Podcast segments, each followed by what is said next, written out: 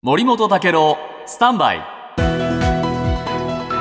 長官読み比べです、今日産経新聞の見出しですね。奈良も敗北自民衝撃。やっぱりね、奈良のね、市長選はね、自民にとってはね、ショッキングなんですね。えー保守分裂となった奈良県知事選挙では、日本維新の会公認候補が勝利して、維新が大阪以外で初の知事ポストということになりました。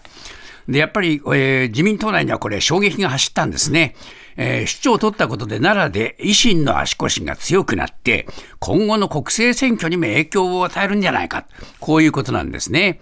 で、女性初の首相を目指す高市さんにとっても痛手という話で、えー高市氏は調整力を発揮できずに分裂選挙を招いた、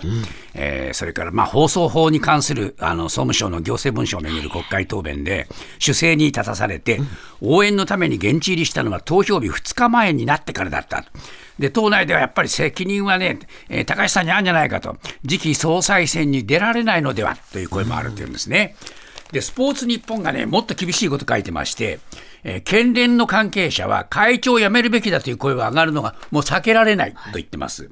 で、えー県、えー県議のお高市氏離れも当然進むぞというふうに言ってまして、えー地元での影響力が一気にそがれてしまうという危険性も出てきました。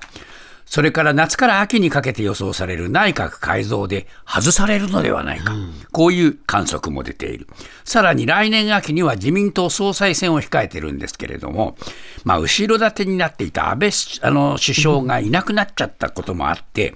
自民党の関係者はですね、総裁候補としての高市さんはもう終わったという声まである。えー初の女性首相への道はほぼ絶望的だと話したというふうになって、やっぱり今回の選挙は